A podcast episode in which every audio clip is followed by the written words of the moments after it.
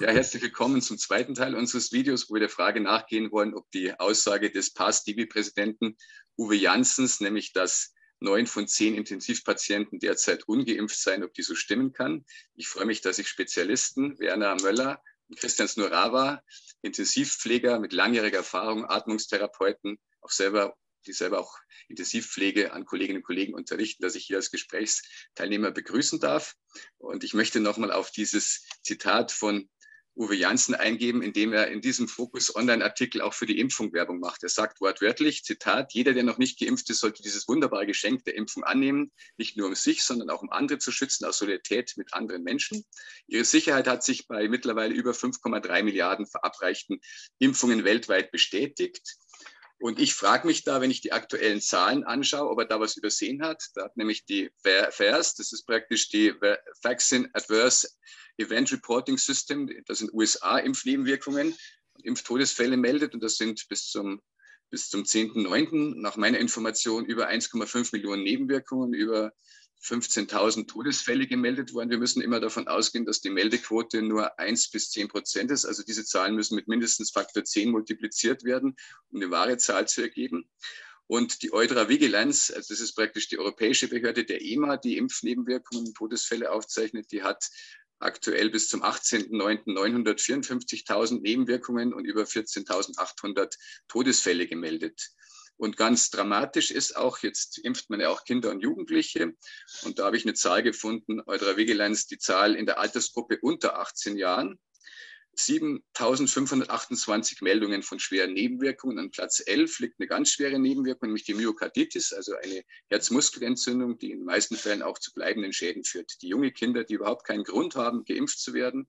Wir wissen von einer Stellungnahme der Deutschen Gesellschaft für Pädiatrische Infektiologie, die im April dieses Jahres rausgekommen ist, dass eben von den über 14 Millionen Kindern und Jugendlichen in Deutschland bis April dieses Jahr an der sogenannten Pandemie hier Kinder verstorben sind, was bedeutet, ähm, dass eine sehr, sehr geringe Zahl nur ist. Im Vergleich ist das ähm, Ertrinken oder am Verkehrsunfall sterben oder an einem Grippeinfekt sterben x-fach höher.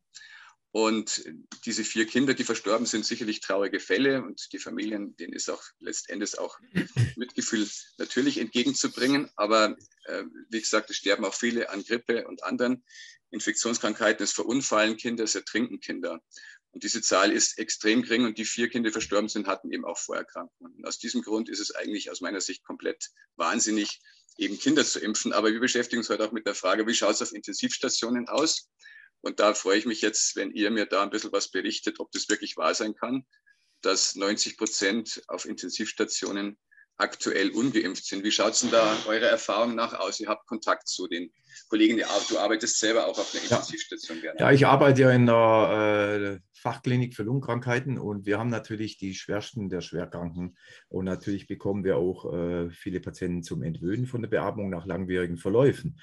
Äh, bei mir kann ich einfach zunehmend feststellen, dass mehr Geimpfte nach doppelter Impfung mit Covid auf, uns, auf unsere Station kommen, auch mit schweren Verläufen. Natürlich kommen auch ungeimpfte. Äh, die Zahlen, die hier ein Herr Professor Janssen nennt, sind für mich sehr unseriös. Wie kann er das behaupten? Wo hat er valide Daten dazu? Das sagt er nicht. Äh, neun von zehn Patienten auf den Intensivstationen in Deutschland, da muss man sich überlegen, wie viele Betten sind es insgesamt. Wie kann er in so kurzer Zeit so eine Zahl von sich geben? Für mich ist das reine Propaganda. Und äh, wie gesagt, also äh, prinzipiell hätte ich nichts gegen eine Impfung, wenn sie dann wirklich schützt. Und ich nehme eine Impfung ja nicht, um andere zu schützen, sondern in Linie mal, um mich zu schützen. Ja, und äh, der Herr Professor Janssen müsste eigentlich wissen, dass es hier, sich um ein respiratorisches Virus handelt.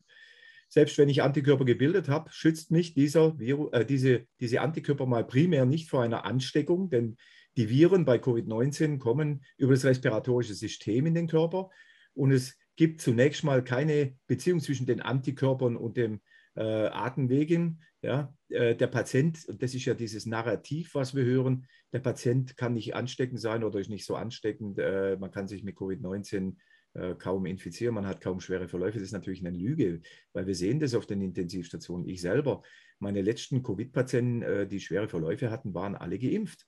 Ja? Da findet man dann in der Fachdiskussion, wenn es überhaupt eine gibt, so Argumente wie, naja, der war ja schon immungeschwächt, naja, der ist schon alt, da wird es nicht so, naja, ist ja schon eine Weile her, da wird es nicht so. Äh, man macht sich diese Dinge, man setzt sich meiner Meinung nach nicht fachlich korrekt genug mit der Thematik auseinander. Für mich ist ein Herr Professor Janssen nicht seriös, ganz klar. Er hat meiner Meinung nach immense Interessenskonflikte. Äh, ist ja klar, wenn man sieht, wo er überall drin steckt und wenn man sieht, wie die ganzen wir als Klinik, äh, Christian und ich als Kliniker, wir wissen, was läuft in den Geschäftsführerebenen, wir wissen, was läuft. Ich war selber im Betriebsrat, äh, welche Interessenskonflikte auch Chefärzte haben. Ja, selbst äh, wenn ein Chefarzt selbst der Meinung wäre, dass der Impfstoff schlecht wäre und er würde das sagen, wäre das sein Aus. Ja.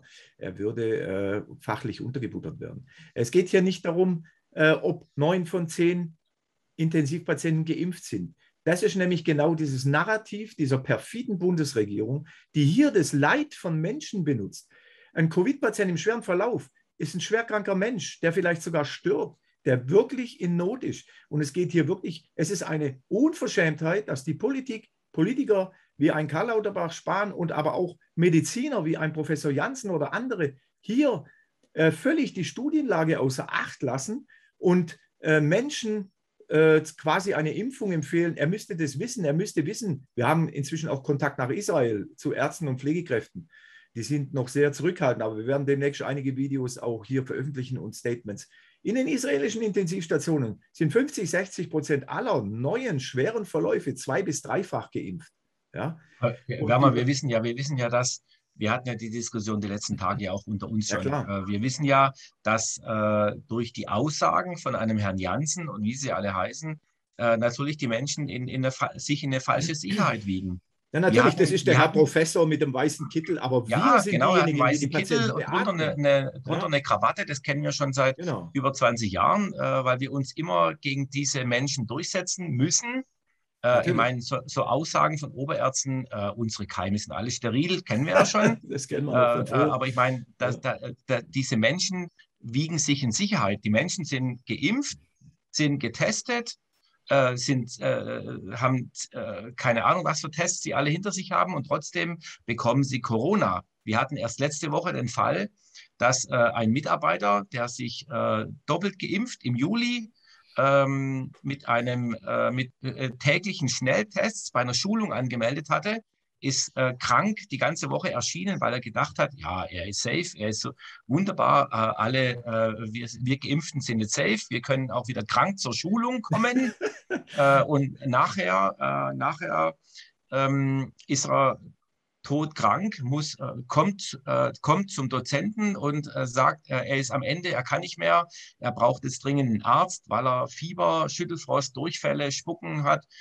Äh, und äh, dann frage ich mich, was, warum ja, wiegen die sich in, in falsche Sicherheit? Ich hab dann, wir haben dann Diskussionen mit Menschen plötzlich, die sagen, ah ja, also ich meine, also an seiner Stelle wäre ich natürlich auch zu dieser Fortbildung gegangen, weil bin ja Impfung geimpft. schützt. Impfung genau. schützt. Also kann ich auch da zur Fortbildung gehen und äh, bin todkrank und dann haben wir einen riesen Aufwand, um, um die ganzen Fortbildungen äh, umzuformieren in digital und so weiter.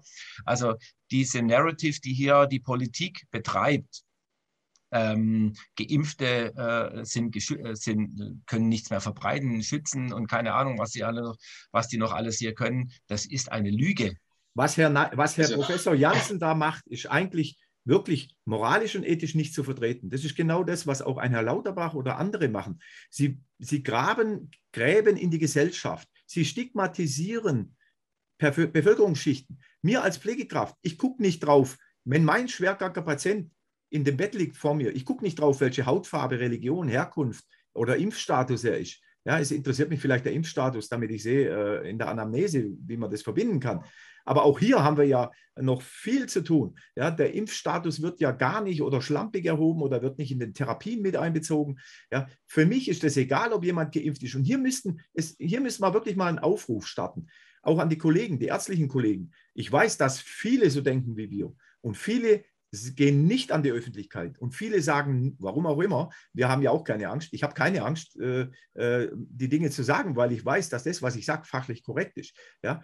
Aber wenn jemand sagt, äh, wenn jemand äh, diese Dinge auch indirekt unterstützt, da macht er sich mitschuldig. Ja, wir haben schwerste Impfkomplikationen in dem Pflegeheim. Anfang, das erste halbe Jahr, da starben die Leute wie die Fliegen weg. Ja, und es hat niemand interessiert. Es geht nicht darum, ob die Leute an der Impfung direkt sterben oder ob sie äh, das als Katalysator mitbekommen, damit das, was sie als Vorerkrankungen schon haben, eben dazu führt, dass sie sterben. Ja, äh, ja, da könnte man ewig weiterreden. Also, was ein Herr Jan, Entschuldigung, aber das regt mich auf, ja, da muss ich einfach noch reden. Äh, ja, was, was Leute wie ein Herr Jansen machen, der müsste das besser wissen. Äh, äh, der redet nicht ehrlich. Leute wie er, sie reden nicht ehrlich. Wie kann er sagen, neun von zehn Patienten sind nicht geimpft? Und vor allen Dingen, was will er mit dieser Aussage erreichen? Was, was bringt mir die Aussage 9 von 10? Das ja. ist nur für, für Laien, damit sie sagen, oh, guck mal, 9 von 10 sind nicht geimpft. Äh, Aber Werner, warum äh, sagt ja, er denn das? Es geht nicht Werner, um er sagt, Werner, er sagt ja. es nicht, weil er das, weil er das denkt, sondern weil äh, das 99 Prozent der Politiker sagen. Ob das der Herr Spahn ist oder ob das der Herr Söder ist, egal wer auch immer. Sie sagen das ja ständig dann sagt er das doch auch. Er, er, er hat doch gar keine Erfahrung. Er kann, kann, doch gar nicht sagen, wie deutschlandweit die Bettensituation das aussieht. Das kann er gar nicht wissen. Und, und welche Interessenskonflikte noch dahinter stehen, interessiert Also da, da, möchte ich einmal was sagen dazu. Ich denke, äh, das, was da immer wieder gesagt wird, du hast es gesagt, dass die Protagonisten, die immer wieder uns warnen vor irgendwas und Angst machen, das haben neulich äh, die Holocaust-Überlebenden, und das ist für mich ein ganz positives Zeichen, die einen Brief an die EMA geschrieben haben. Ja. Und die da wirklich sprechen auch von Göppelscher Propaganda die Göppelsche Propaganda, die nämlich Angst und Panik verbreitet und die eben die von Göppel erforschten Regeln nutzt, dass nämlich so lange Unwahrheiten wiederholt werden, bis dann letztendlich von allen geglaubt werden. Und das wird immer wieder vorgekaut. Ich glaube, das ist das Thema. Und so werden wir mit allen möglichen Argumenten immer wieder zur Impfung, zur Impfung gebracht. Es wird Werbung für die Impfung gemacht. Das finde ich sowas unsäglich. Und die Holocaust-Überleben sprechen wirklich davon. Und wenn die das nicht dürfen, wir dann, dass sich ein Holocaust schlimmeren Ausmaßes ereignet, und das alles letztendlich gegen den Nürnberger Kodex verstößt. Und dass die, die jetzt ja. vorgehen, die vergleichen sie mit Josef Mengele, den einige von Ihnen noch kennengelernt haben. Das beruhigt mich. Und ich finde, ja. das könnte ja. vielleicht sogar ein Gamechanger sein, wenn die Leute das begreifen. Äh, ich muss sagen, also die Thematik ist natürlich sehr heikel.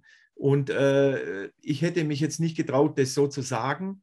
Aber wenn das ein Holocaust-Überlebender sagt, und wir hatten in der ersten Zoom-Konferenz mit israelischen Kollegen, ja, das sind Juden, die haben das selber gesagt. Die haben gesagt, wir haben hier diese Propaganda und diese Rhetorik ähnlich zu diesen Zeiten. Und das sagen die von Israel. Ich denke, wenn, ja? wenn ich, wenn ich also das sage nicht, sage. das sage nicht ich, das mhm. sagen die. Mhm. Und das hat mich schon, hat mich auch sehr äh, verwundert, dass wir überhaupt über das Thema so offen reden konnten. Also am Beispiel Israels können wir schon mal sehen, wie es bei uns demnächst sein wird. Ich meine, die fangen jetzt mit der mhm. dritten Impfung an, was ja auch im Grunde der Wahnsinn ist, weil es immer schlimmer und schlimmer wird.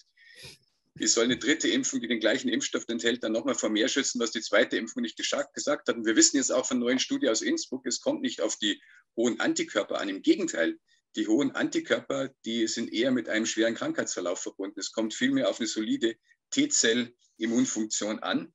Und die kannst du eben mit der Impfung, mit dieser Art von Impfung gar nicht so erreichen. Ja, in Israel reden sie jetzt über eine vierte Impfung bereits. Äh, und die, die neuesten Studien aus Israel zeigen ja, dass die Antikörper, die durch die Impfung erworben werden, keine gute Bindungskapazität an die Spike-Proteine haben, dass die Immunisierung durch eine durchgemachte Covid-Erkrankung dass diese Antikörper eine viel bessere Bindungskapazität haben. Und der liebe Sucharit Bhakti, der ja wirklich, ein, äh, ich hab, durfte ihn ja kennenlernen, ist ein wirklich sehr lieber, kompetenter, netter Kollege, mit dem er über alles reden kann, der ihm auch alles geduldig erklärt. Äh, ihn hier zu diffamieren, ist wirklich eine Sauerei. Wenn man merkt, dass äh, diese Leute wie Bhakti oder Wodak, die ja früher anerkannte Kollegen waren, da war ja gar keine Diskussion über ihre, über ihre, über ihre Qualität. Ja. Und jetzt werden sie diffamiert, wobei sie ja Wissenschaftler sind und auch wissenschaftlich klar argumentieren können. Keiner sagt von sich, dass er immer recht hat, aber in der Wissenschaft ist eben und auch in der Medizin, also wie auf der Intensivstation, keiner kann sagen, ich beatme immer richtig. Wir müssen immer im Team arbeiten, wir müssen Argumente austauschen, wir müssen einen fachlichen Diskurs haben. Leute wie ein Professor Jansen, ein Lauterbach, ein Spahn, sie verhindern absichtlich einen fachlichen wissenschaftlichen Diskurs zwischen Wissenschaft, Ärzten und Leuten wie wir, die am Bett arbeiten. Ich bezweifle, dass ein Herr Jansen äh, ja, vielleicht kann er es, aber äh, vielleicht, dass viele äh, Leute im weißen Kittel, die sich Ärzte nennen und hier in der Öffentlichkeit sehr klug über Corona reden, unsere Arbeit machen könnten. Ja? Also ich komme gerne mal zur Frau Maischberger und dann erkläre ich mal dem Herrn Lauterbach, wie es im Covid-Zimmer aussieht. Diese Leute haben noch nie einen Covid-Patienten gesehen, sie haben noch nie eine High-Flow-Therapie, noch nie eine Maskentherapie, noch nie eine Beatmungstherapie gemacht. Ja? Und das muss glaub, man sagen. Aber sie machen hier Rhetorik, sie machen hier dem Volk Angst mit einer Krankheit. Und das ist das, was mich wirklich wütend macht. Keiner verharmlost die Krankheit. Es geht hier darum, diese Leute nutzen das Leid der Covid-19-Menschen, der Patienten, die einen schweren Verlauf haben, für eine politische Agenda. Und das geht überhaupt nicht. Ich lasse mich doch nicht impfen bei einer Bratwurst. Ey, wo sind wir? Eine medizinische Therapie, Leute, was geht ab? Wo bleiben die Ärzte, die mal hier aufstehen und sagen, jetzt geht es zu weit? Wir haben schon wieder eine pandemische Lage. Wir haben keine pandemische Lage im Moment. Ja? Warum wird, wo sind die Kabinettsmitglieder? Was ist hier los mit unserer Demokratie? Es geht nicht nur um Merkel, Spahn und Co. Die Parlamentarier in Berlin, die ihren Hinterblatt drücken und 10.000 Euro im Monat verdienen auf unsere Kosten. Sie stimmen weiter für eine pandemische Lage, obwohl wir keine haben. Unser Pflegeberuf geht vor die Hunde. Leute kündigen reihenweise. Ja, die Pflege, es wird eine Katastrophe geben. Die Leute jetzt, die, die sich nicht impfen lassen in der Pflege, die werden kündigen. Wenn man mich zum Impfen zwingt, bin ich weg. Ich habe 30 Jahre Beruf. alles zusammen, weil ja? es gibt eh schon viel zu wenig ja? Pflegerinnen und Pfleger. Und insofern, und wie du es auch gerade angesprochen hast, die Bezahlung ist letztendlich auch sowas von unterbezahlt. Letztendlich, wir müssen uns einsetzen, dass, dass Pflegekräfte ja. auch adäquat bezahlt werden, weil sie wirklich einen Großteil dieser medizinischen Arbeit leisten. Das wäre die neue Medizin. Also ich freue mich, ich sehe die Krise auch als eine Chance und ich freue mich, wenn wir demnächst eine neue Medizin bekommen, wo eben auch wieder jeder für seine Arbeit vernünftig bezahlt wird, wo Bürokratismen wegfallen, wo wir uns vielleicht auch wirklich auch mit Naturverfahren beschäftigen und vielleicht nicht in die volle Abhängigkeit der Pharmaindustrie begeben, wie es momentan ist, dass die Pharmaindustrie letztendlich die ganze Medizin dominiert, sondern wir müssen die Medizin wieder von unten wieder neu gestalten, finde ich. Ja. Da freue ich mich drauf auf diese Zeit. Und ein, ich war immer schon ein Fan von einem vernünftigen Zusammenarbeiten mit allen ähm, Arbeitsgruppen in, in, in Krankenhäusern. Ja. Dass letztendlich wir alle als Team arbeiten letztendlich. Wie du schon gesagt hast, ein paar Mal deinen Frust auch anklingen lassen, den du gegenüber manchen ja, Weißkettel mit langen Titeln vielleicht auch dann hast, weil die vielleicht so hochnäsig über anderes bestimmen. ich habe keine, hab keinen Frust gegenüber ärztlichen Kollegen. Wir sind ja, das weißt du selber, Christian, in unserem Beruf als Team. Es, es gibt keinen Unterschied. In vernünftigen Teams, da arbeitet man Hand in Hand. Ja? Es geht um diese ärztlichen Kollegen, es sind aber auch Pflegekollegen, die in irgendwelchen Räten sitzen, schon lange nicht mehr am Bett, aber es sind meistens Kollegen, die nicht mehr in der Praxis arbeiten. Ja. Äh, wann hat der Herr Lauterbach überhaupt mal einen Patient versorgt? Ich weiß es nicht, der ist ja auch Doktor. Noch nie, der hat nie mehr mit Pflege ja. zu tun. Er redet, es ist einfach unglaublich, welche Inkompetenz in diesen sozialen, nicht sozialen Medien, das wäre noch was, aber in ARD und ZDF, äh, der Informationsstand der Bevölkerung richtet sich ja denke ich mal, meistens nach ARD und ZDF. Ja. Würden mal Leute wie Christian und ich bei der Frau Maischberger vorsprechen dürfen, dann wäre hier Zappenduster. Dann würden wir mal ein paar Beispiele mitbringen und dann würden wir mal mit dem Herrn Spahn und mit dem Herrn äh, Lauterbach Klartext reden. Da kann gerne auch der Herr Professor Janssen dazukommen. Haben wir überhaupt keine Probleme, denn wir haben Erfahrung von 30 Jahren Intensivmedizin. Ich weiß nicht, wo der Herr Janssen vor 30 Jahren war, aber da haben wir schon Beatmete versorgt. Ja. Christian, finden wir zum Abschluss noch was Positives? Jetzt haben wir unseren Frust ein bisschen rausgelassen. finden wir irgendwas Positives, was wir sagen können? Das sind Visionen, positive Visionen für die Zukunft. Ich finde immer ganz gut, wenn ein Video auch mit was Positivem endet. Was ist deine, was ist deine Vision? Also ich sag mal, wir haben ja durch unsere Aktionen, äh, da werden und ich schon viele Pflegekräfte, auch Menschen, die nichts mit Pflege zu tun haben, etwas wachgerüttelt. Und wir wollen weiterhin äh, durch unsere Aktionen Menschen zum Nachdenken bringen. Äh, wir hatten jetzt auch in den letzten Schulungskursen immer wieder mal die, die Frage, ähm, ist die Politik, das, was wir, was die Politik tut, noch das Richtige? Ähm, springt das Ganze die ganze, äh, wie soll ich sagen, das, das, die, die Impfpropaganda bringt das Ganze überhaupt was, wenn wir merken, dass die ganzen Schnelltests, die ganzen Impfungen, dass auch die ganzen Maßnahmen gar nichts bringen. Ich meine, letztendlich, wir versuchen durch unsere Aktionen ähm, Menschen wachzurütteln. Wir werden auch äh, versuchen, natürlich ähm, Menschen zusammenzuführen, die, äh, sage ich mal, ja, wie soll ich sagen, ähm, die, die sich durch die Politik manipulieren lassen äh, da wollen wir versuchen, äh, auch positiv, also ich bin ein positiv denkender Mensch. Wir wollen, auch. Werner auch. Werner auch. auch. Meine, meine Familie wissen alle positiv. Meine, meine Tochter macht die Ausbildung nach dem ganzen Wahnsinn, den sie von uns mitbekommen hat die letzten Jahre.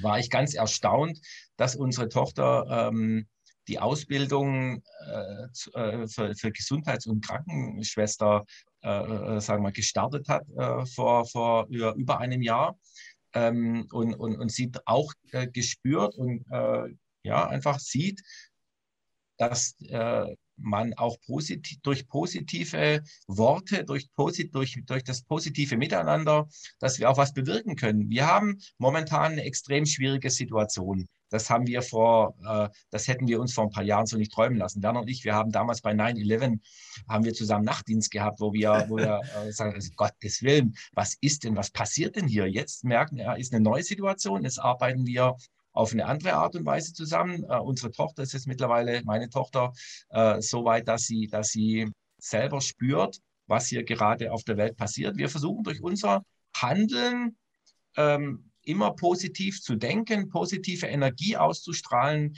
äh, äh, äh uns auch nicht äh, in den Strudel des Wahnsinns herunterziehen zu lassen. Also ich meine, wir, also mein, ja, Werner und ich und unsere Familien äh, und, und, und auch wir, viele Menschen äh, sind momentan dem, dem absoluten Wahnsinn ausgesetzt durch die Politik und das Ganze. Und wir lassen uns nicht die Lust am Leben und auch die Lust an der Freude verderben. Wunderbar. Nicht, auch nicht die Lust an der Arbeit. Ein ganz tolles Schlusswort ja? schon mal von dir, Werner. Fällt dir noch was? Ja, also ich möchte es ergänzen. Äh, ich möchte ja nicht den Eindruck erwecken, ich bin nur am Meckern. Aber ich mache meine Arbeit super gern. Nach 30 Jahren fast noch. Ja, ich, mach, ich liebe meine Arbeit auf der Intensivstation. Und wenn der Patient mich anlächelt, nachdem er eine schwere Krankheitsphase hat und nicht die Kanüle rausziehen kann, dann gefällt mir das. Ich mache meine Arbeit gern. Aber äh, das ist nicht der Punkt. Wir wollen ja, wir haben ja über Jahre gesehen, wie Kollegen leiden unter den sich entwickelnden Verhältnissen durch die desaströse Krankenhausfinanzierungspolitik, was lange vor Corona angefangen hat. Ja. Jetzt äh, beklatscht man uns anderthalb Jahre, ihr seid die Helden und jetzt wollen wir uns nicht impfen lassen, jetzt wird man auf einmal nicht vom Held zum Diskriminierten. Das geht gar nicht. Ja? Und wir wollen den Leuten einfach sagen, den Kollegen vor allen Dingen, weil wir ja auch viele Zuschriften kriegen. Die Kollegen leiden in den Pflegeheimen, in den Altenheimen, in den Krankenhäusern. Beispiel Ludwigshafen, der Geschäftsführer, der Herr Günther vom Klinikum Ludwigshafen. Er macht immensen Druck auf die Mitarbeiter. Er erlässt zum Beispiel die Order, dass ungeimpfte Pflegekräfte in der Cafeteria alleine essen müssen, an einem extra Tisch.